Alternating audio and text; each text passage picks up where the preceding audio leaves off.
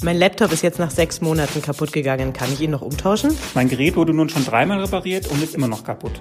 Was kann ich jetzt tun? Hi Verbraucherhelden, ich bin Mina und irgendwie bin ich etwas ratlos. Wieso bekomme ich auf einmal lauter Rechnungen von irgendwelchen Online-Bestellungen? Ich habe das Gefühl, jemand nutzt meine Profile. Was mache ich denn jetzt? Die Verbraucherhelden, der Podcast der Verbraucherzentrale Bayern.